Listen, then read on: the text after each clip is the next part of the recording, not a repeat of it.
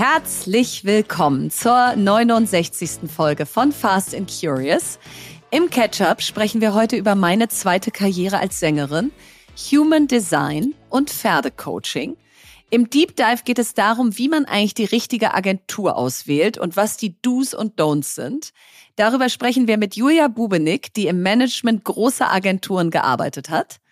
Bei Was bewegt uns sprechen wir darüber, wie wir uns in neue Themen einarbeiten.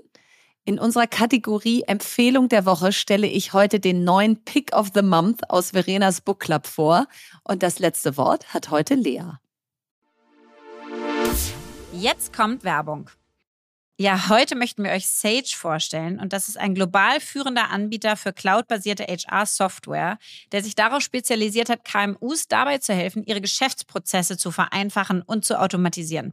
Und ich als Gründerin, aber viele von euch äh, Geschäftsführer, Führungskräfte kennen das, kann das total nachempfinden, weil wir wollen natürlich unsere Mitarbeiter wir wollen tolle Leute einstellen, wir wollen sie dann befähigen, einen super Job machen zu können.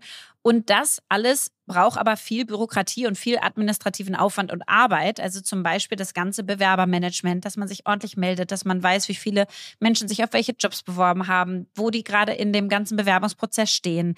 Dann das Thema Reisekosten mit unseren ganzen Mitarbeitern. Wir hatten gerade eine riesen Feedback-Cycle in unserem Unternehmen. Auch das muss nachgehalten werden. Die Daten müssen irgendwo hinterlegt werden, sodass ich da wieder darauf zugreifen kann.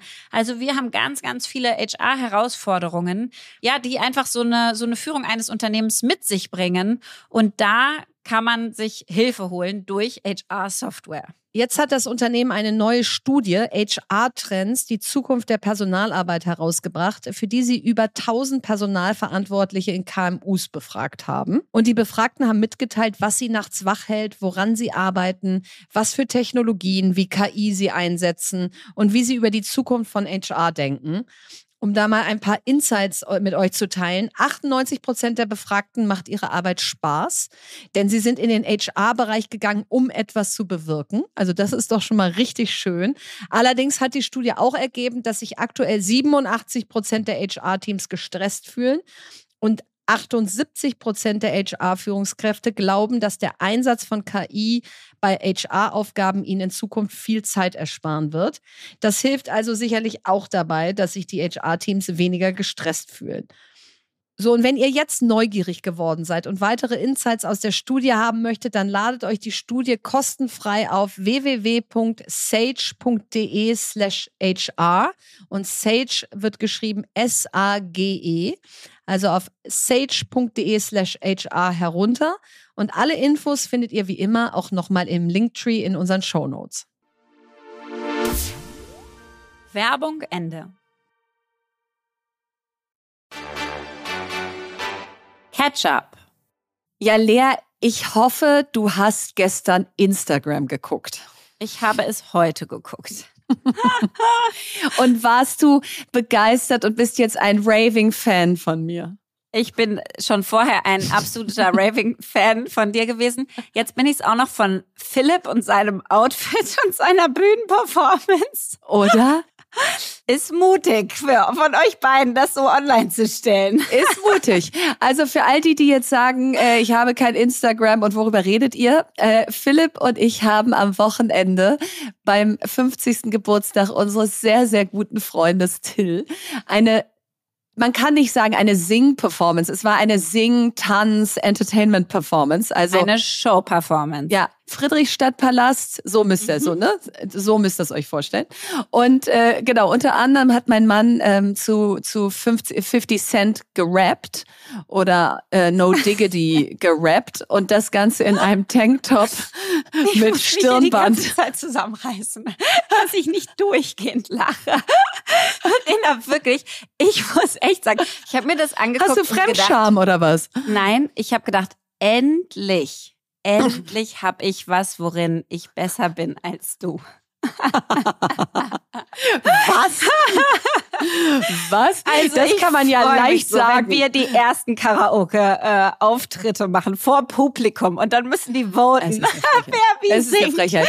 Das sind mir die Liebsten, die im stillen Kämmerlein vor sich hin singen. Ich hingegen teile es mit der Öffentlichkeit und jetzt ja, möchte mir Lea super. sagen, sie könnte das besser als ich. Nein, also Lea, Aber ich, ich freue mich Ja. Ich fand es so schön, dass ihr ähm, euch mal richtig zum Affen gemacht habt. Ja. ja, das, ja, wirklich. Mhm. Dass ihr euch richtig zum Affen macht für richtig gute Freunde. Ich finde, ja. das ist ein Riesengeschenk. Wirklich. Dass ihr euch so eine Mühe gebt, dass ihr die Texte da euch ausdenkt und Performance und Outfit und so. Das finde ich wirklich ist ein richtig besonderes Geschenk. Du, und das Schönste Ganz war eigentlich, schön. dieser Auftritt war so um 22.30 Uhr, 23 Uhr. Da ging die Party ja eigentlich gerade erst los. Und Philipp und ich haben uns dann überlegt, ich bleib in meinem Barbie-Outfit äh, mit meinem äh, hautengen, äh, pinken Latexkleid. Und äh, Philipp bleibt im Tanktop und Stirnband für den Rest des Abends. Und das Ganze war in Hamburg und war eigentlich ein schicker Dresscode. Also man wird sich an uns erinnern.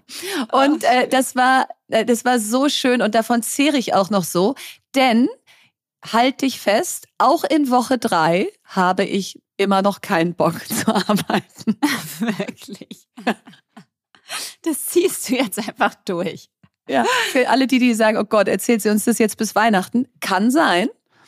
Und ich habe so viel Rückmeldung darauf bekommen, auch so im One-on-One, -on -One, also wenn Menschen mich dann auch in, im echten Leben treffen, dass sie sagen, Verena, ich muss dir wirklich eins sagen, ich finde es so schön, dass du keine Lust hast zu arbeiten und das mal zugibst. Und ich so, hä? Also, das, das gebe ich gerne sonst zu. Sonst habe ich, genau, ja. sonst habe ich ja Bock zu arbeiten. Genau, ich habe dich immer in so eine Schublade gesteckt aus, also bei der, die hat irgendwie immer Lust und die macht immer und so. Und ich, ich habe das Gefühl, ich werde so richtig menschlich durch dieses Ja, Zugeben. so menschlich und cooler ja. und, und greifbarer. Ja. ja, dass Leute so denken, boah, ein Glück geht's der auch so wie uns. Genau, Genau. Mhm. Also deswegen. Ich bin äh, gespannt, ich wie lange du es durchhältst. Ich habe das Gefühl, das ist fast schon so ein bisschen wieder so ein Leistungsding, dass du jetzt, ja, dass du jetzt bis Ende des Jahres das durchhältst, dass du keinen Bock hast zu arbeiten. ist schon fast wieder was, wo du performen kannst, in dem keinen Bock haben auf die Arbeit. Du, also ähm, mach dich nur über mich lustig, aber ich äh, träume jetzt schon von den Herbstferien und äh, also ich, ich, ich bin mal gespannt, aber ich verspreche euch, es ist keine Masche, sondern es ist ein Gemütszustand und ich finde es nicht okay von Lea, dass sie auf diesem Gemütszustand von mir rumtrampelt. Da bin ich ganz sensibel, ja. So, und ich bin auch heute sehr sensibel, denn wir haben seit heute kein Kita-Kind mehr in the house. Wow. Denn heute ist der erste Schultag unserer kleinen Mucki-Tochter gewesen. Oh. Und ich habe im Vorfeld so gedacht, ich habe schon so Abnutzungseffekte, ja. Also wenn jetzt so die mhm. Mail von der Schule kommt aus hier, das ist die Klassenlehrerin so, dass ich das mhm. schon fast wegklicke nach dem Motto, oh Gott, damit kann ich mich jetzt nicht schon wieder beschäftigen.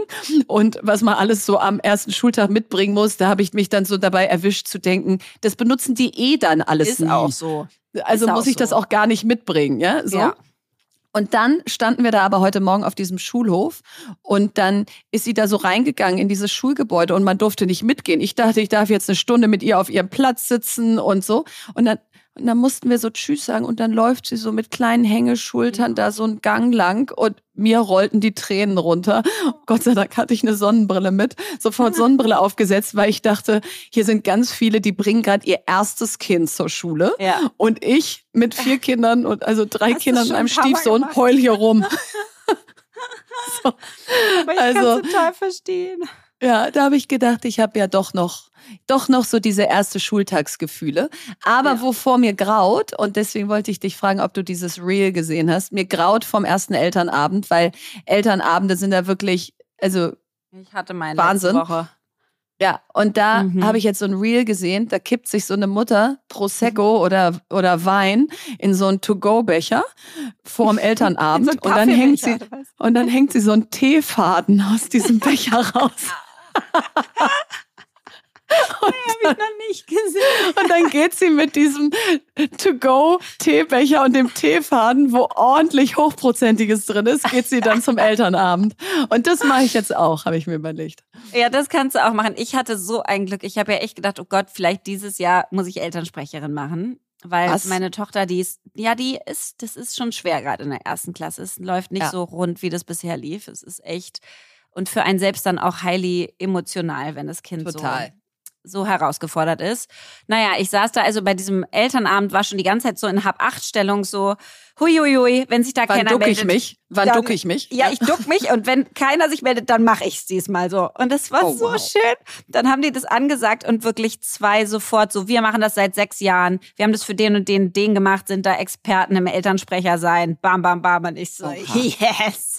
Oh, die wünsche ich gut. mir in meine Das Klasse. war so ja. gut, gleich geschnappt, Ja. gleich kennengelernt. Äh, und das läuft jetzt alles wie am Schnürchen. Nee, das ist super, aber es ist echt emotional. Ich bin gespannt, was du so die nächsten Wochen sagst.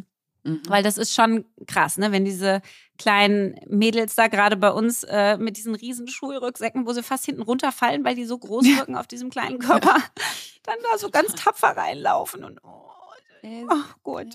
Es ist, ist eine schwere Phase, ja. Also eine schöne es. Phase, aber auch eine schwere Phase, ja. Ja, ich hatte letzte Woche eine ganz äh, wilde Woche. Ich habe irgendwie so das, ich hatte ja diese Einschulung und hatte da auch so viel, also aus allen möglichen Gründen ja so viel Respekt vor und so.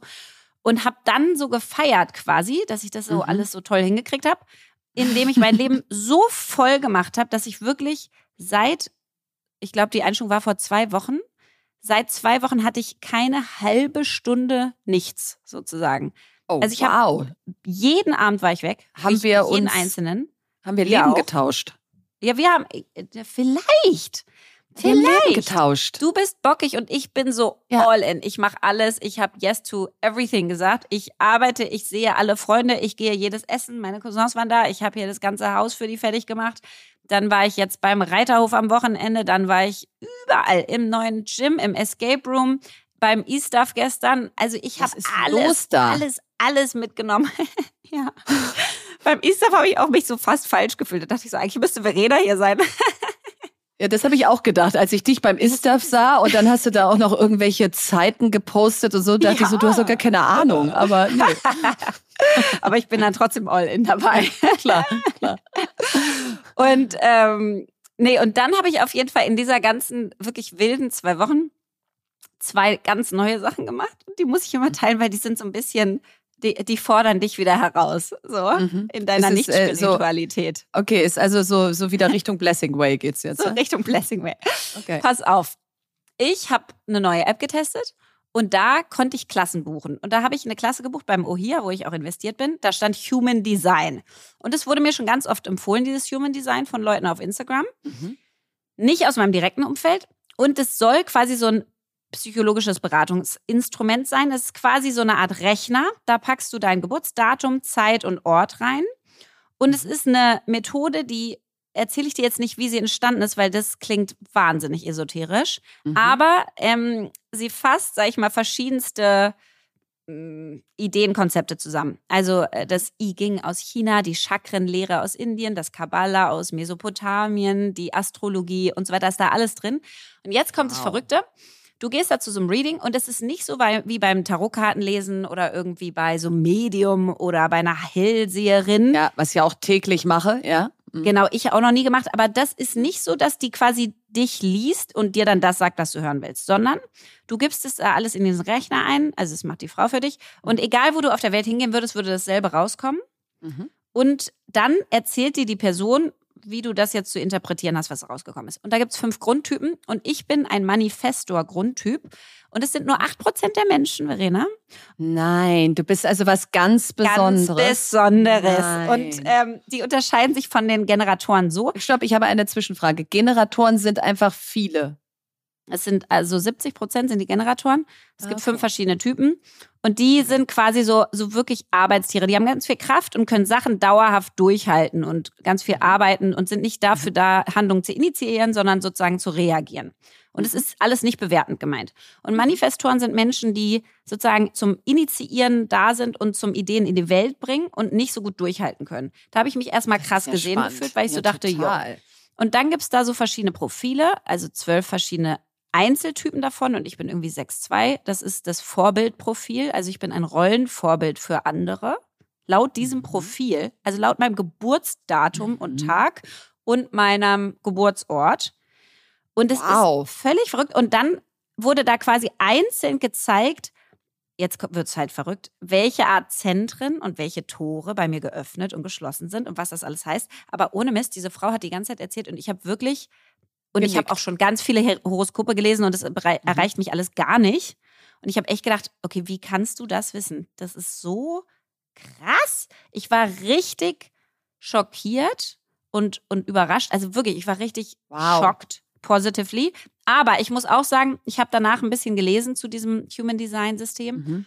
Und mir haben wirklich hunderte Leute auf Instagram geschrieben, dass sie das mhm. auch gemacht haben und genauso mhm. geschockt waren und teilweise ihr ganzes Leben verändert haben und jetzt so viel mhm. glücklicher sind und so. Also anscheinend gibt es da ganz viel, was funktioniert. Ich habe auch von einer Studie gelesen aus der Universität Wien, die mit dem Human Design beweisen konnten, dass der Barnum-Effekt stimmt. Und der Barnum-Effekt ist ein Effekt aus der Psychologie, der sagt, dass wir Menschen eine Neigung haben, so quasi so vage, allgemeingültige Aussagen über uns so zu interpretieren, dass sie total zutreffen. Das heißt, das Täuschung durch persönliche Validierung heißt das.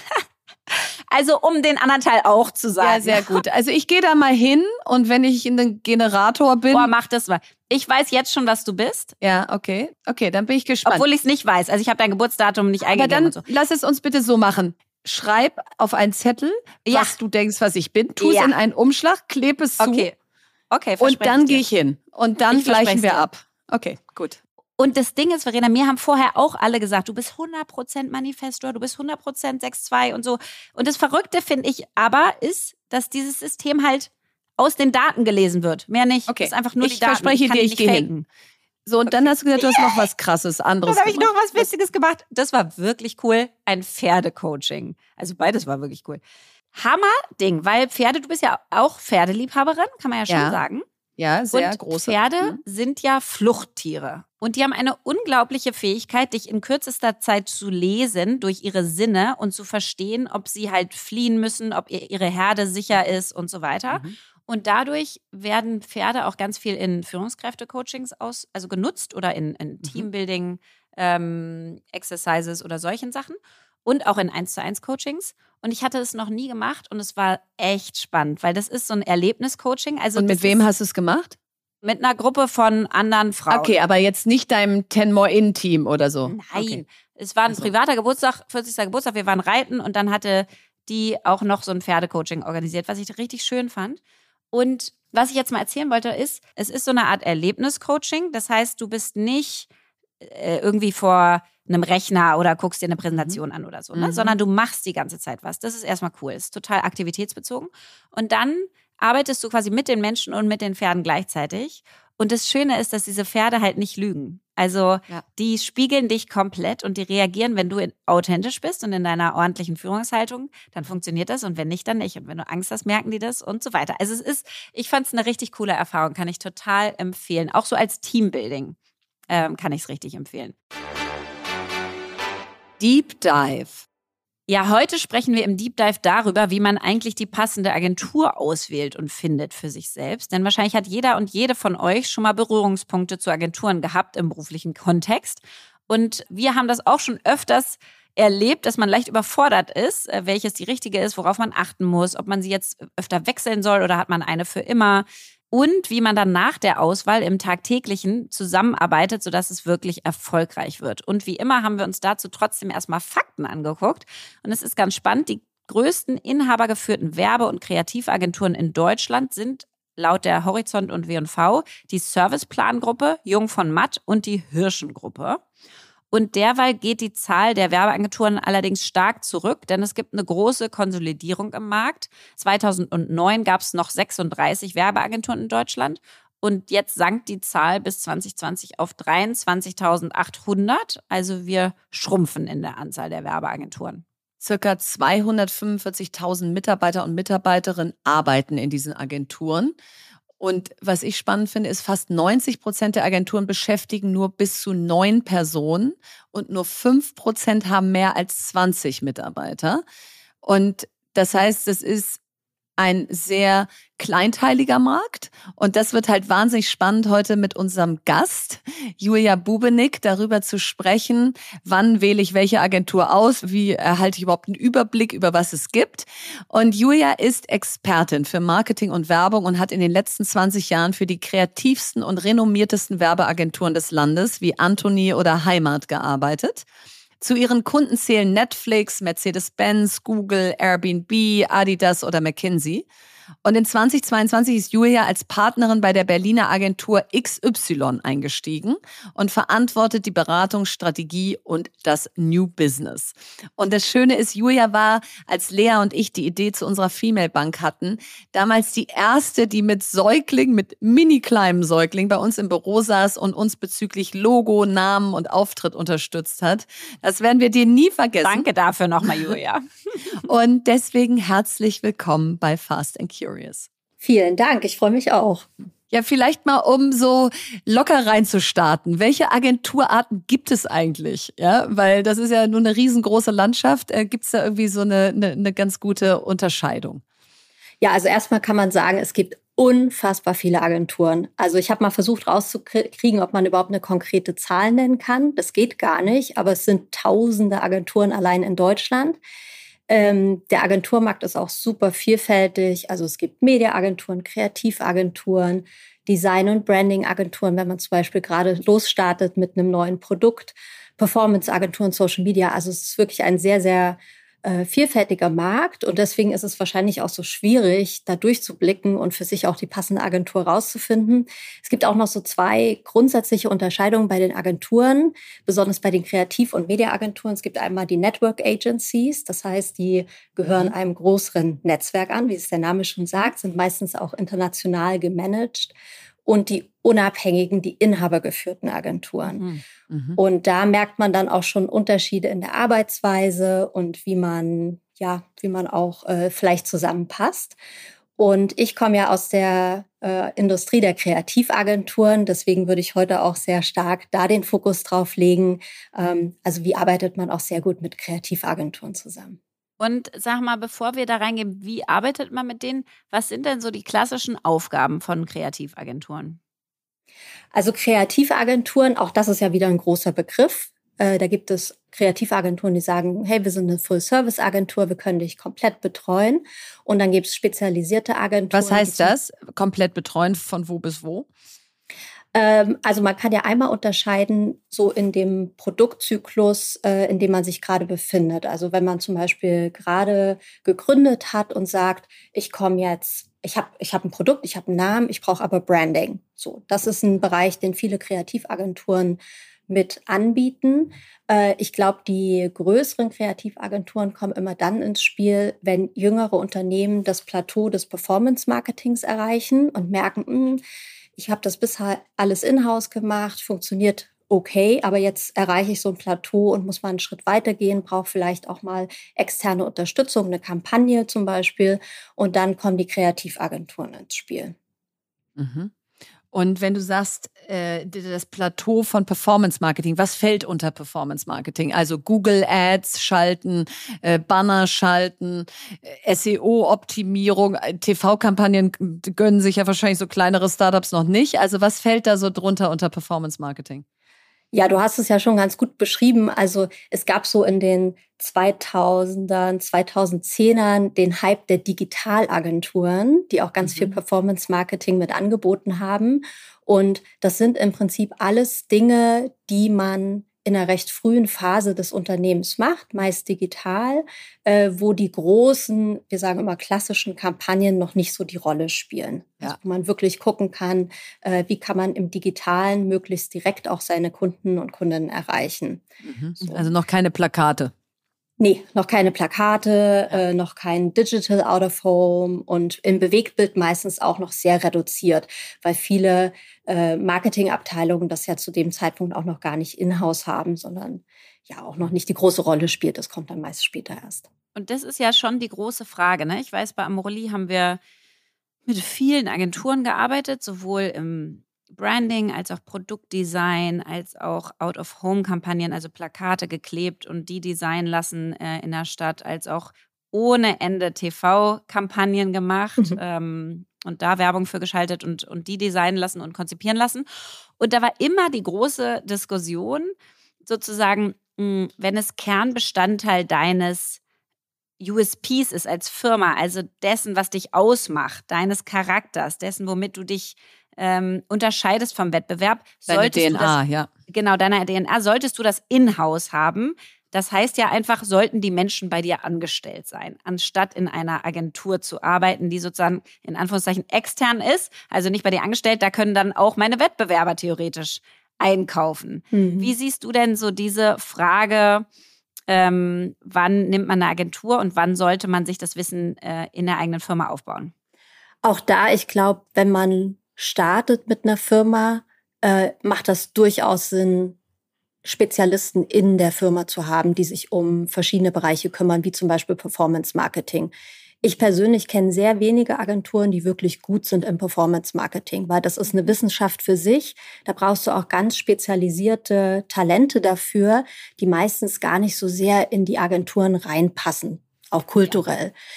Ich finde, in dem Moment, wo man merkt, ähm, man will einen Schritt weitergehen oder auch, also der Vorteil von einer Agentur ist in der Regel, dass sie Experten und Spezialisten auf ihrem Gebiet sind, dass sie eben dann doch viel mehr Erfahrung auch mit unterschiedlichen Brands haben. Ich bin auch der Meinung, dass man keine Angst haben sollte, dass der Wettbewerb eventuell von der eigenen Brand profitiert, weil das Wissen irgendwie transferiert in der Agentur, mhm. sondern in der Regel können die Agenturen besser einschätzen, was gibt's gerade auf dem Markt, wie kommunizieren die Wettbewerber, wie können wir uns da unterscheiden. Ähm, es, also das ist auf jeden Fall ein großer Vorteil. Ein Nachteil ist, dass man bei den Agenturen manchmal einen höheren Durchlauf an Talenten hat, also dass sie nicht so lange bei den Agenturen bleiben und mhm. man dann als als Marketingabteilung oder als Kunde, sage ich mal, weil ich ja die Vertreterin der Agenturen bin, äh, das Gefühl hat, in meinem eigenen Team, in meiner Marketingabteilung kann ich die Leute länger halten und kann die somit mehr entwickeln und auch noch mehr mhm. äh, rausholen, auch für meine eigene Marke. Und ich glaube, da ist ja schon ein Riesenunterschied zwischen Startups und Corporates. Also die, die jetzt zuhören und in einem großen Unternehmen arbeiten, die werden wahrscheinlich noch viel mehr Schnittstellen zu Agenturen haben, weil da eben viel mehr rausgegeben wird, weil die Aktivitäten so vielfältig sind und wie Lea gerade beschrieben hat, auch bei den großen Startups, wie dann damals Amorelie oder den heute, das gar nicht mehr in-house zu machen ist. Aber vielleicht mal egal ob Corporate oder Startup, führ uns doch einmal durch durch so einen Anbahnungsprozess. Also mhm. man wählt eine Agentur aus und dann weiß man ja nicht sofort, die passt zu mir. Also wählt man erstmal drei, vier aus und lässt die pitchen oder wie funktioniert der Anfang und wie geht es dann weiter? Sehr gerne. Ich würde hier auch gerne die Chance nutzen, um ähm, ja so ein bisschen auf die Fettnäpfchen hinzuweisen, die man vielleicht machen kann, wenn man eine Agentur auswählt oder äh, aus diesen Erfahrungen zu schöpfen, weil ich natürlich ja, über die Zeit ja. mit sehr vielen unterschiedlichen ja. Kunden zusammengearbeitet habe.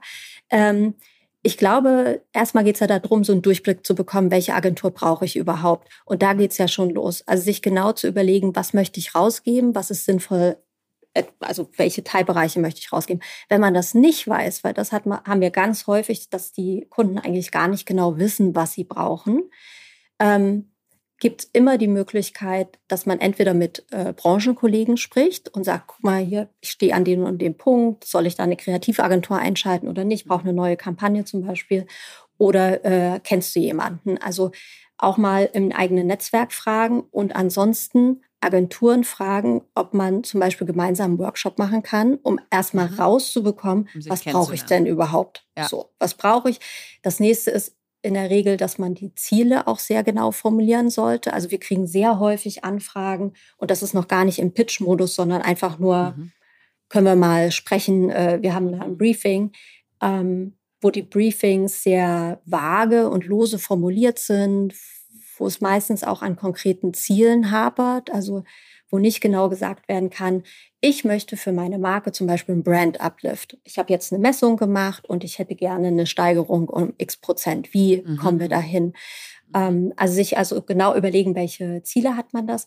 Und dann bei den größeren Etats, die werden häufig gepitcht so sagt man das. Das heißt, da werden mehrere Agenturen in einen Pitch-Auswahlprozess äh, mit reingenommen und der, also Besonders in der Vergangenheit lief das so ab, dass man dann mehrere Stufen hat. Also es geht los mit einem Credential Meeting, so nennt man das, wo die Agentur erstmal zeigt, welche Arbeiten hat sie bisher gemacht, auf welchen Kunden hat sie gearbeitet, welche Expertise hat sie. Und dann äh, kriegt man eine Aufgabe als Agentur und ähm, geht in einen sogenannten Kreativpitch und meistens parallel auch noch in einen Kostenpitch. Wo man dann sehr genau auch äh, Dinge kalkulieren muss äh, für, die, für den Kunden oder für den Etat, den man dann gewinnt. Das ist aber meistens bei größeren Etats. Ich finde so alles, was im äh, kleineren oder mittleren Budgetbereich ist, was auch für die Startups immer super äh, das wichtig heißt, ist. bis was? Bis 10.000 Euro, bis 50.000 Euro oder worüber reden wir? Ja, also ich glaube, äh, unter 500.000 Euro Agenturhonorar pro Jahr. Und das ist nur das reine Honorar. Also da sind keine ähm, Produktionskosten und keine Mediakosten mit dabei. Äh, machen Pitches aus der Erfahrung wenig Sinn. Weil der okay, Aufwand. Also das heißt, die Pitches sind echt nur für die großen Etats. Ja. Wenn ich sage, ich möchte ein Logo entwickeln oder ich möchte ein Brand Uplift, ich bin ein kleines Startup, dann spricht man mit einer Agentur, hat ein gutes Gefühl und legt los.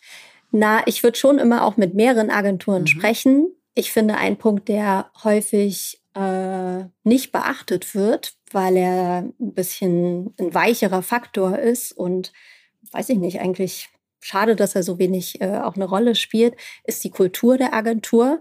Also sich auch einmal anzuschauen, wie wird denn so eine Agentur geführt? Äh, wer arbeitet dort? Nach welchen Werten arbeitet auch die mhm. Agentur? Und passt das überhaupt zu meiner eigenen Einstellung, zu meiner eigenen Arbeitsweise oder auch ja meinem eigenen Wertekompass? Weil du ja schon in der Agenturlandschaft, dadurch, dass sie so vielfältig ist, auch ganz unterschiedliche Teams hast. Und ich würde immer mehrere Agenturen ansprechen, mir, wie gesagt, im ersten Schritt einmal eine Credential-Prise geben lassen. Also da sitzt man auch zusammen, virtuell oder physisch, und kann auch darüber sprechen. Ich würde immer fragen, ob die Menschen, die an diesen Projekten gearbeitet haben, auch noch in der Agentur sind. Weil Agenturen, das vergisst man auch, häufig, das sind ja keine Produkte im klassischen Sinne, sondern die sind nur so gut wie die Menschen, die zu dem Zeitpunkt dort arbeiten. So, das einzige Produkt ist das Talent, was in der Agentur arbeitet. Jetzt mal so Prozesse und Workflows, die dann vielleicht ein bisschen unterschiedlich sind oder wo man sagt, das ist jetzt so ein Herausstellungsmerkmal, das kann man eigentlich beiseite legen. Aber deswegen genau zu gucken, wer arbeitet dort ähm, und passen die zu mir und zu meiner Arbeitsweise. Total. Und ich finde aber auch, wenn man wen, wen gefunden hat, dann kann man auch bei den Agenturen bleiben. Weil wir haben früher bei Amorelie so ein bisschen die Guidance bekommen, wir sollen immer wieder neu ausschreiben, jedes Jahr, um die Kosten zu drücken. Und ähm, das haben wir auch irgendwie fleißig gemacht, aber du musst natürlich jedes Mal die Agentur neu kennenlernen, die Person neu kennenlernen, den Pitch neu machen, die Kultur verstehen, die CI verstehen äh, oder die von dir zumindest. Und es war immer ein riesen Hackmack und ich habe echt das ganz viele Jahre so ordentlich gemacht, immer wieder neu ausgeschrieben, immer wieder Pitch-Prozesse, was auch ein Heidenaufwand ist, also auch für mhm. dich selber, für dein internes Team. Und ich habe zum Beispiel eine Agentur, und das ist so ein perfekter Case, finde ich. Das ist äh, Silberpuls von dem äh, Ben Cyprian Sindra Müller in Berlin. Und das ist auch eine quasi, die machen eher so Produktdesign, äh, Produktstrategie, Branding, App-Design, Prototyping, sowas alles. Und die haben mit mir jetzt schon so viel gemacht, also seit Anfängen von Amorelie, also die kenne ich seit über zehn Jahren. Und da ist es genauso, die Kultur stimmt. Ich liebe den Gründer. Die Mitarbeiter natürlich wechseln die ab und an, aber die sind dann wieder in derselben Kultur geprägt und haben dasselbe Verständnis. Und es ist so ein Hammer, weil ich jetzt, wenn ich Sachen brauche, pinge ich denen das kurz zu. Wir haben so kurze Wege, wir sind so schnell, wir wissen genau, was der andere braucht und was, was sozusagen da rauskommen soll und wann es gut ist und wann nicht, dass ich so viel Kosten jetzt spare auf die lange Frist. Absolut. Weil ich nämlich viel weniger Abstimmungszeit habe, viel bessere Ergebnisse mit viel weniger Aufwand auf deren Seite, viel weniger Zeit quasi wird mir in Rechnung gestellt, weil wir sofort auf einer Linie sind. Und ich finde, das wird ganz oft ähm, verpasst bei diesen ganzen, lass uns die Agenturen laufen, wieder neu pitchen lassen und mhm. wir wechseln mhm. ja die Agentur. So schön das ist, neuen Input zu kriegen, dass du halt einfach äh, langfristig auch Kosten sparen kannst, wenn du dich mit einer Agentur richtig gut verstehst. Voll. Und ich finde auch, es gibt mittlerweile sehr, sehr viele Agenturen, die auch sagen, wir pitchen nicht mehr. Also mhm. wir, ich bin jetzt äh, mit der Agentur XY äh, verwandelt, verheiratet, mhm. dort die Partnerin. Und äh, wir haben auch eine Policy, dass wir eigentlich zu 99 Prozent nicht pitchen. Weil das Was heißt das denn? Wie, wie geht dann der Prozess? Der Prozess geht so, dass wir sagen, wir machen gerne einen Workshop mit euch, wir machen gerne ein kleines Projekt mit euch. Gebt uns ein kleines Projekt, guckt, wie wir gemeinsam zusammenarbeiten, lernt uns so kennen. Dann haben beide Seiten auch was davon, weil auch ein mhm. Pitch für eine Agentur ist wahnsinnig aufwendig. Also mhm. Jetzt, ich kenne das vor allen Dingen auch bei den großen Marken, weil die viel pitchen. Um Amorelie haben wir auch gepitcht. Aber ich weiß, äh, es gab ähm, vor vielen Jahren äh, einen sehr, sehr großen Pitch um Mercedes und jede Agentur, die dort teilgenommen hat, jede Kreativagentur, also investierst du mindestens 100.000 Euro allein an mhm. Manpower und äh, ja, Gewerken, die du mit zukaufen musst. Und das ist der Wahnsinn. Das können vor allen Dingen viele mittlere und kleinere Agenturen, die in der Regel sehr, sehr gute Talente haben, weil die Arbeitsweise dort ein bisschen anders ist und nicht so Corporate Network wie vielleicht bei den ganz Großen. Die können sich das auch gar nicht leisten und wollen sich das auch nicht mehr leisten. Mhm. Deswegen, ich bin da auch großer Fan von weniger pitchen, mehr und langfristig zusammenarbeiten. Es gibt ja auch diverse Pitch-Beratungen, äh, wie zum Beispiel Cherry Picker mit dem Oliver Klein, auch schon sehr lange am Markt. Mit dem hatte ich mal gesprochen und der hatte gesagt, in Agenturen zu investieren ist wie in Aktien zu investieren. Das sind, halt, ist halt keine Commodity. Mal verlierst du. Ja. nee, aber auch halt dieses, ja, und aber auch dieses Langfristige zu sehen, Klar. ne? Ja. Also ja, machst nee, total. kein Daytrading. Du machst kein Daytrading und äh, ich glaube, das ist wichtig, dass es da auch da darum geht, eine, eine, eine Verbindung aufzubauen, eine langfristige Relationship sozusagen. Was ich immer so cool finde in der Zusammenarbeit sind die Tools, die zum Einsatz kommen. Also ich habe durch meine Zusammenarbeit mit Agenturen Figma entdeckt und dann mhm. arbeitest du dich da selber ein und plötzlich merkst du, dass deine ganzen Social Media Posts und alles, was du machst, irgendwie einen grafischen Uplift kriegen. Was sind noch so Top-Tools, wo du sagst, die findest du am besten? Um mit einer Kreativagentur effektiv zusammenzuarbeiten oder zu kommunizieren? Ja, also ich kann mal sagen, die meisten Kunden äh, freuen sich, wenn man gemeinsam in Google arbeitet. Da geht es schon mal los. Mhm. Und in Slack. Also weg von der E-Mail-Flut im Postfach. Äh, ja, wir lieben das auch. Wir haben das bei allen unseren Kunden. Wir arbeiten gemeinsam in den Slack-Channels. Das macht auch super viel Spaß. Es gibt auch eine ganz andere Form der Transparenz. Wir arbeiten auch gemeinsam in den Google Slides, also in den Decks, in den Präsentationen.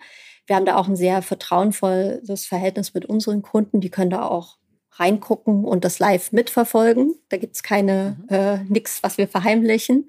Das ist schon mal viel wert. Figma, wie du sagst, ist super für Designaufgaben, alles, was auch visueller ist. Und ich finde, bei strategischen Fragen bin ich großer Miro-Fan. Also mhm. mhm. Miro-Boards zu erstellen und da sich ein, auf, ja, ein Thema mehr zu nähern und gemeinsam an was zu arbeiten, finde ich super. Und sag mal, wenn man jetzt äh, zusammenarbeitet, ähm, auch so aus eigener Erfahrung gibt es ja so die Menschen, die dann einfach so den Erfolg einer Agentur messen in mag ich oder mag ich nicht. Also hm. es ist so ein bisschen der TV-Spot, ja, finde ich, also ja, stimmig oder stimmt, ist, ist irgendwie unpassend hm. jetzt für mich. Wie genau würdest du denn da rangehen, sozusagen deinen Erfolg selbst messen zu lassen? Wie sollte man denn den Erfolg von Agenturen messen? Ja, also was sehr häufig als Sinnbild benutzt wird, ist, der Köder muss dem Fisch schmecken und nicht dem Angler. Also es mhm. ist natürlich wahnsinnig schwierig, das private äh, Geschmäcklerische da rauszunehmen. So. Und der Fisch ist der Kunde, ne? Der Endkunde von der Der Endkunde, der genau. genau. Und nicht der Agenturkunde, ja. nicht die genau. Marketingabteilung. Genau. Nicht die, äh, der Marketingkontakt bei Amorelie, sondern der Endkunde, der die Amorelie-Produkte dann kauft oder nicht kauft. Mhm. Exakt. Deswegen, ich bin ein großer Freund von Testen, also eine Form von Marktforschung machen. Da sind viele Agenturen, haben da so ihre äh, Meinung dazu und manche mögen das auch nicht. Aber die Frage ist, wie man mit den Ergebnissen umgeht. Und da kann ich auch immer ein gutes Beispiel anbringen. Äh, Hornbach ist eine Marke, die seit über 20 Jahren bei der Agentur Heimat liegt. Da habe ich auch acht Jahre verbracht. Und die testen sehr, sehr viel. Die machen viel Marktforschung. Aber was die machen, ist, die nehmen die Ergebnisse und gucken nach den größten Chancen und nicht nach, was gefällt nicht und das muss ich dann alles rausoperieren. Also mhm. wenn es zum Beispiel einen fertigen TV-Spot gibt und ich sage, ich mache mal einen Test dazu, ich nehme mir eine äh, Probandengruppe von so und so vier Leuten und äh, habe diverse Fragestellungen und die gucken sich das an und sollen das dann beurteilen oder beantworten, dass man dann die Ergebnisse eben nimmt und wirklich nach den Chancen guckt, nach den Potenzialen, die da drin liegen und nicht äh, das auf so einer rein geschmäcklerischen Ebene ablaufen lässt. Und auch da konkrete Ziele festlegen und nach diesen Zielen arbeiten. Ja, das finde ich super wichtig, denn dann geht auch eine langfristige Verbindung, wenn man so das Gefühl hat, wir hatten auf, uns auf diese Ziele festgelegt und, und so messen wir die und dann erreichen wir die gemeinsam.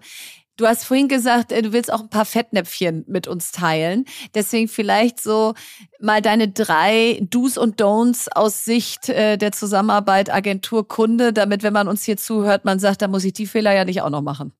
Ja, also ähm, was wir häufig erleben als Agenturen, ist, dass Agenturen wie Dienstleister behandelt werden und nicht so richtig partnerschaftlich. Das ist so mhm. eine Sache, die würde ich als Kunde immer versuchen zu vermeiden, dass man auf Augenhöhe arbeitet gibt es auch so diese, diesen Spruch, hart in der Sache, freundlich im Ton. Also wirklich die Agenturen challengen. Ich bin auch immer ein bisschen vorsichtig, wenn Agent oder wäre vorsichtig als Kunde, wenn Agenturen mir sagen, ja, wir arbeiten so als One Team und äh, wir sind doch eins und machen das alles gemeinsam. Also nutzt mhm. auch die Kritik der Agentur und die Expertise, um die Sachen besser zu machen. So, also diese Reibung mit den Agenturen ist wichtig, um zu einem outstanding Ergebnis zu kommen, weil was natürlich auch Fakt ist, wenn man sich den Markt anguckt, also auch an Werbung und an äh, Branding, was da draußen ist, das ist schon alles sehr einheitlich und es gibt mhm. nicht so viele Brands, die da rausstechen. Also wir erleben es häufig, dass in den Briefings gesagt wird, oh, ich habe hier Marke, weiß ich nicht, äh, Oatly finde ich super, die machen ein, haben so eine tolle Marke, hätte ich auch gerne, aber man kann das dann selber äh, nicht mhm. ja, nicht einlösen oder ist da nicht mutig genug. Also ein bisschen Mut auch dazu gehört dazu. Do what's best for the brand and for the product. Ähm, nehmt die, Kunden, äh, die Agenturen da auch in die Pflicht. Was auch ein ganz banales, aber wichtiges Fettnäpfchen ist, wenn man kein Budget nennt. Mhm. Also mhm. Agenturen zu briefen und keine äh, ja, kein Budget vorzugeben. Da läuft man immer. Ja alles oder nichts sein. Ja, genau. Und da kriegt man Sachen vorgestellt, die kann man sich hinterher gar nicht leisten. Ähm, ja, das sind so die, die wichtigsten Dinge. Macht sehr viel Sinn. Und Julia, vielleicht zum Abschluss, was war denn so dein schönster Auftrag oder so die interessanteste Herausforderung in deiner Karriere bisher? Ja, da habe ich auch lange drüber nachdenken lassen, weil es halt so viele unterschiedliche Projekte waren und auch viele Kunden, mit denen ich gemeinsam gearbeitet habe. Und tatsächlich finde ich mal einen meiner aktuellen Kunden super spannend. Der ist, das ist nämlich Netflix, das ist der größte mhm. Kunde bei uns in der Agentur. Mhm. Und den finde ich interessant, weil das ist ein Produkt, was ich selber gefühlt mehrmals pro Woche konsumiere. Also es hat man ganz selten, dass man für Produkte äh, Kommunikation, Kampagnen, Werbung machen muss, die man selber auch liebt, also die man richtig mhm. toll findet und wo einen auch niemand zwingen muss, die zu benutzen sozusagen.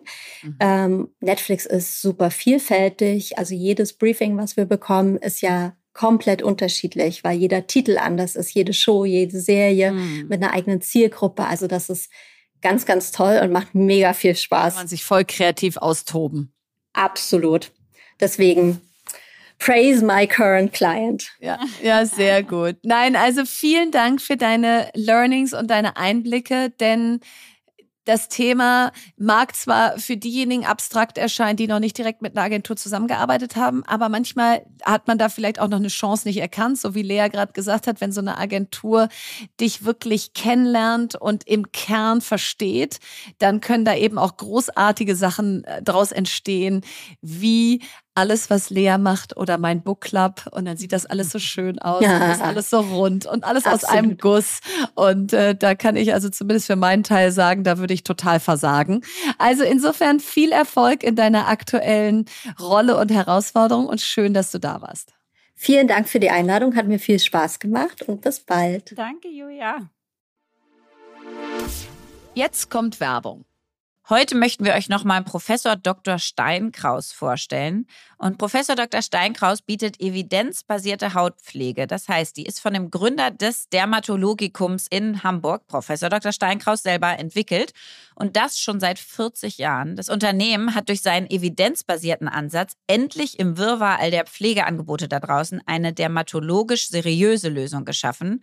Und das Tolle ist, dass man bei Professor Dr. Steinkraus wirklich für jeden Hauttyp die passende Hautpflege findet. Ja, und ich liebe diese Produkte und nehme seit ein paar Wochen morgens zum Beispiel das Hyaluronserum und bin da wirklich total begeistert. Habe auch wirklich das Gefühl, dass das zu mir passt und das, was du gerade sagst, dass es passend für jeden Hauttyp ist. Also, dass man nicht das Gefühl hat, da bin ich nicht gemeint, sondern im Gegenteil, ich strahle und, und glowe wie lange nicht mehr. Und hier ist eben echte dermatologische Kompetenz geboten. Und Professor Dr. Steinkraus hat ein wirklich authentisches Interesse an unserer Haut. Und wenn ihr jetzt neugierig geworden seid, dann besucht doch mal die Website unter www.steinkraus.com. Im Online-Shop gibt es bis zum 15. Mai mit unserem Gutscheincode FAST15, FAST groß geschrieben 15, 15% auf das gesamte Sortiment und ihr dürft euch geehrt fühlen, denn solche Rabatte gibt es bei Professor Steinkraus eigentlich nicht. Also ran da bis zum 15. Mai und dann tut ihr mit eurem Einkauf auch noch etwas Gutes, denn Professor Dr. Steinkraus ist Vorreiter im Moorschutz. Für jedes verkaufte Produkt wird dafür gespendet und alle Infos findet ihr wie immer auch nochmal in unserem Linktree. Werbung Ende. Was bewegt uns? Ja, ich möchte mich gerade mal wieder mehr in die Space Tech Branche einarbeiten. Also ich habe da ja zwei Investments gemacht und will aber die Branche an sich noch mal ein bisschen besser verstehen. Und es ist ja ganz spannend, ähm, weil wir das ja relativ häufig machen, also uns in so Themen einzuarbeiten und Bereiche, die wir wirklich, die gar nicht unsere eigenen sind oder historisch ja. irgendwie von uns geprägt wurden oder so, sondern wo wir uns wirklich so ein bisschen als Neuling einarbeiten müssen. Mhm. Und ich kriege ganz oft die Frage, sag mal, wie machst du das denn eigentlich? Und das fand ich spannend von dir eigentlich auch mal zu hören und das mal so zu ich will das von dir auch mal hören, ja. Was, was kann man sich denn ja. da so abgucken? Äh, weil wenn du jetzt ein neues Thema hast, wie fängst du denn an? Also ich fange immer mit einem leeren Google Doc an, dem ich mhm. den Titel des neuen Themas gebe, damit ich schon mal ja. sicher bin, dass ich so diesen einen Ort habe, wo ich dann alles sammle. Ich auch. Und mhm. so, und in diesem Google Doc sammle ich dann erstmal Links zu Artikeln, die ich lesen will, Experten, Interviews, ähm, die Webseiten von irgendwelchen also zum Beispiel jetzt beim Elterngeld vom BMF SFJ, also vom Familienministerium, so dass ich schon mal so einen Ort habe, wo ich weiß, wie so eine Rechercheliste. So, damit geht's los und dann geht es aber tatsächlich bei mir immer damit los, das dann erstmal zu lesen. Also ich lese dann erstmal was weiß ich, kann ich jetzt nicht in Stunden oder Tagen sagen, aber mich durch sehr viel Zeug durch, mhm. um so die Fakten an den Anfang erstmal zu stellen Mhm. Und dann gehe ich im zweiten Schritt hin und gucke, wen kenne ich oder an wen komme ich ran, mhm. mit dem ich mal ein Telefonat führen könnte, einen Kaffee trinken könnte, der oder die in dem Bereich total kompetent ist, um mhm. dann das, was ich mir da so angelesen habe, zu validieren und zu sagen, ich habe gelesen, was weiß ich jetzt auf deinen Bereich bezogen, der Space Tech Markt, der wächst mhm. wie Ulle und das sind die Top vier Player und dann den oder die zu fragen, stimmt das? Und dann sagt die vielleicht, ja, aber das ist ja ein Jahr alter Artikel, da hast du jetzt ja das und das übersehen. Mhm. So, und vielleicht, äh, um es abzurunden, wenn ich das dann gemacht habe, dann ist bei mir das Wichtigste eine neue Spalte in meiner Asana-Liste die dann so heißt wie das neue Thema, also Elterngeld mhm. oder ähm, Space Tech oder was auch immer, wo ich dann die konkreten To-Dos rund um die Einarbeitung in dieses Thema ähm, einfüge, damit mir das nicht mehr runterfällt. Weil ich arbeite mich zum Teil in ein, zwei, drei Themen gleichzeitig ein. Und wenn mhm. ich dann den Überblick verliere und nicht weiß, was ist jetzt gerade wichtig, dringend, auf welche Veranstaltung muss ich gehen und so, dann, dann läufst du halt auch Gefahr, dich darin zu verlieren in diesem Einarbeiten. Also so geht's zumindest mir. Wie, wie ist es bei dir? Also ich mache es super ähnlich. Ich glaube, was, ähm, was noch so Feinheiten sind, die bei mir echt gut funktionieren, ist, wenn ich ähm, Artikel suche, zum Beispiel, dann schaue ich immer bei der Google News Suche, so dass ich die mhm. aktuellsten Artikel dazu finde. Ja. Also so was ist gerade rausgekommen und ich suche das Ganze auch nochmal auf Englisch, weil meistens mhm. gibt's dann in den englischsprachigen Ländern schon Artikel, die sind noch neuer und haben noch neuere Startups hervorgebracht und so. Und wenn ich das ja. auf Deutsch alles suche, dann werden die mir nicht angezeigt. Dann gucke ich auch so ganz stark über mein Netzwerk und versuche mit Menschen zu äh, reden, die mir ganz äh, schnell sozusagen ihren schlauen Input geben können. Und dann höre ich natürlich richtig viele Podcasts. Stimmt, also ich gucke mir die ja. Top-Firmen an und von denen höre ich meist den Gründern zu. Und zwar so pro Gründer wahrscheinlich drei Podcasts, verschiedene. Wow. Dann hast du ein richtig und auch immer wieder die aktuellsten. Immer schauen, dass mhm. es die aktuellsten sind. Oder der, der so am besten aussieht bei dem besten Medium wo es mal so richtig gut runtergebrochen wurde. Und das haue ich mir dann alles zusammen, auch in, diese, in dieses Google Doc. Und dann mache ich noch einen Kniff für mich. Und zwar habe ich selber verstanden, dass ich Dinge erst richtig verstanden habe, wenn ich sie auch anderen erklären kann. Das mhm. heißt, ich mache selber mir eine Präsi, eine PowerPoint-Präsi und präsentiere quasi dir, aber ich präsentiere es dir nicht wirklich, den Space Tech Markt. Das heißt, die ganzen Learnings, die ich habe, bereite ich so auf, als mhm. müsste ich jetzt jemandem den Space Tech Markt erklären und pitchen und sagen, wie Weil funktioniert der, merkst, wie groß ist der, welche wo Player. Du noch zu kurz springst. Genau, ja. total. Und ja. auch was ich noch nicht verstanden habe. Und ja. warum sind denn die groß und warum schrumpfen denn die und warum wachsen die anderen? Und was fehlt mir eigentlich auch noch an Wissen? Was würde ich mich denn selber noch fragen und so? Und mir hilft das immer, das in diesen PowerPoint-Slides zu machen, weil ich immer quasi ein Thema, meinetwegen Markt habe oder Businessmodell. Dann habe ich Wettbewerber. Ähm, dann habe ich, wie, wie funktioniert die Technik davon? Keine Ahnung. Ja, wie ist IP-Rechte? Welche Regulatorien gibt es? Also ich mache mir so verschiedene Slides, die wirklich einzelne Themen haben. Und im Google Doc ist das immer alles so, das ist wie so eine äh, Knowledge-Sammlung irgendwie. Genau. Sammlung, ja. Ja, und das, äh, das macht total Sinn bei diesen Themen, die sich so längerfristig entwickeln. Ich habe ja häufig so politische Themen, die ganz aktuell sich entwickeln. Ja, also nehmen wir jetzt zum Beispiel Elterngeld.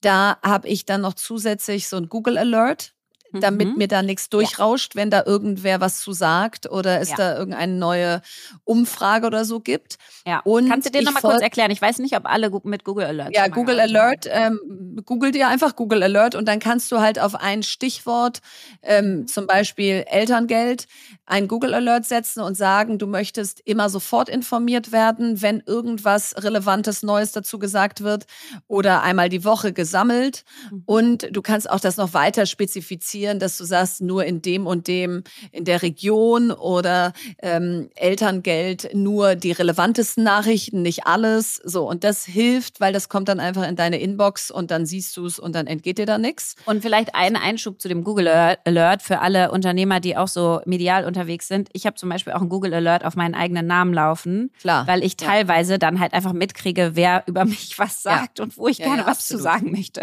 Ja. Nein, total. Und äh, den hat auch meine Mutter auf meinen Namen laufen. Die ist also auch immer oh perfekt informiert. die Arme. Die ui, Arme. Ui, ui, da wird die Rede aber gerade angegangen. Mäuschen, ja, ja, geht's dir gut? Genau. Geht's dir denn auch gut?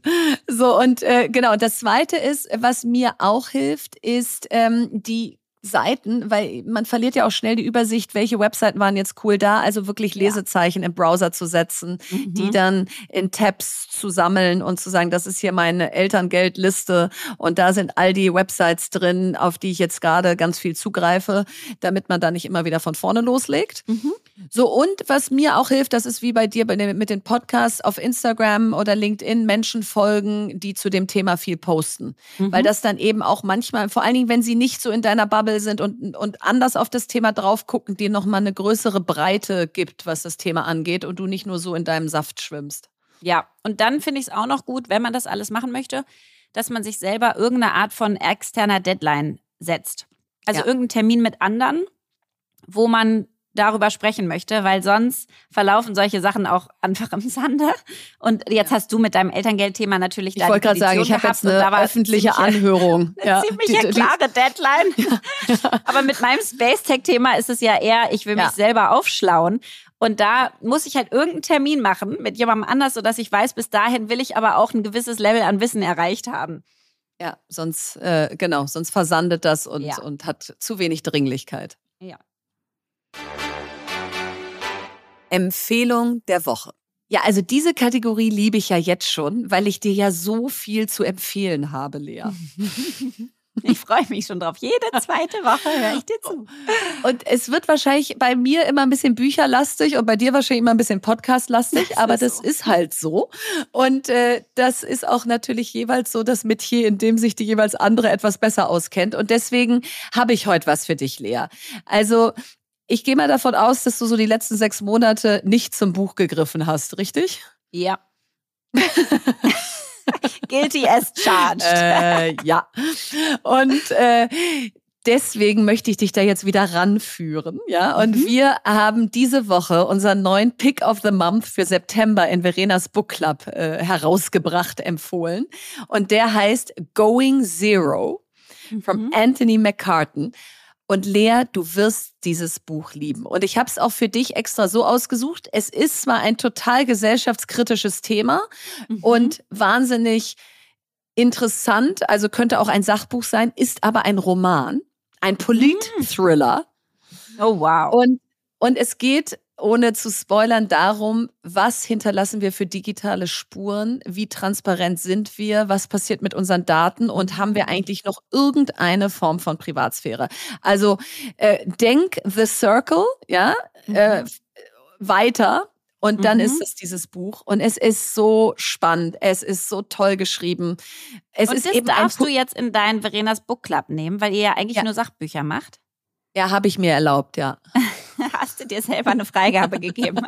ich habe mir eine Freigabe. Ich habe so, einen, so ein Schreiben geschrieben. Hiermit erbitte so ich Freigabe, gestellt. auch einmal einen Roman auswählen zu dürfen. Und dann steht links Verena Pause und rechts steht Verena Pause. Habe ich zweimal unterschrieben und jetzt ist das Thema durch.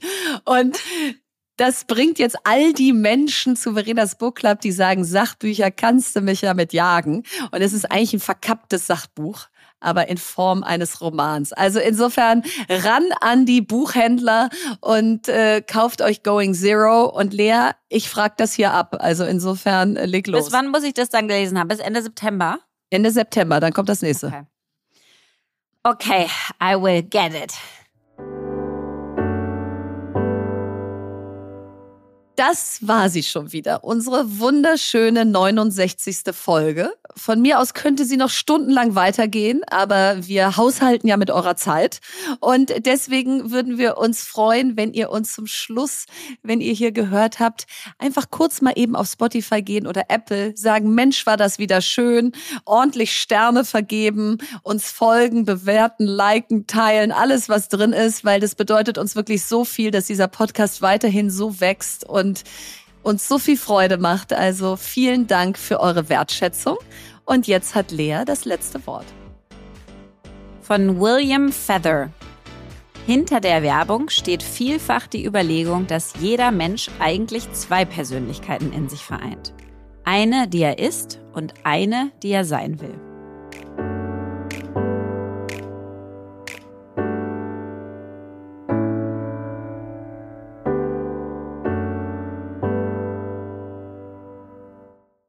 Dieser Podcast wird produziert von Podstars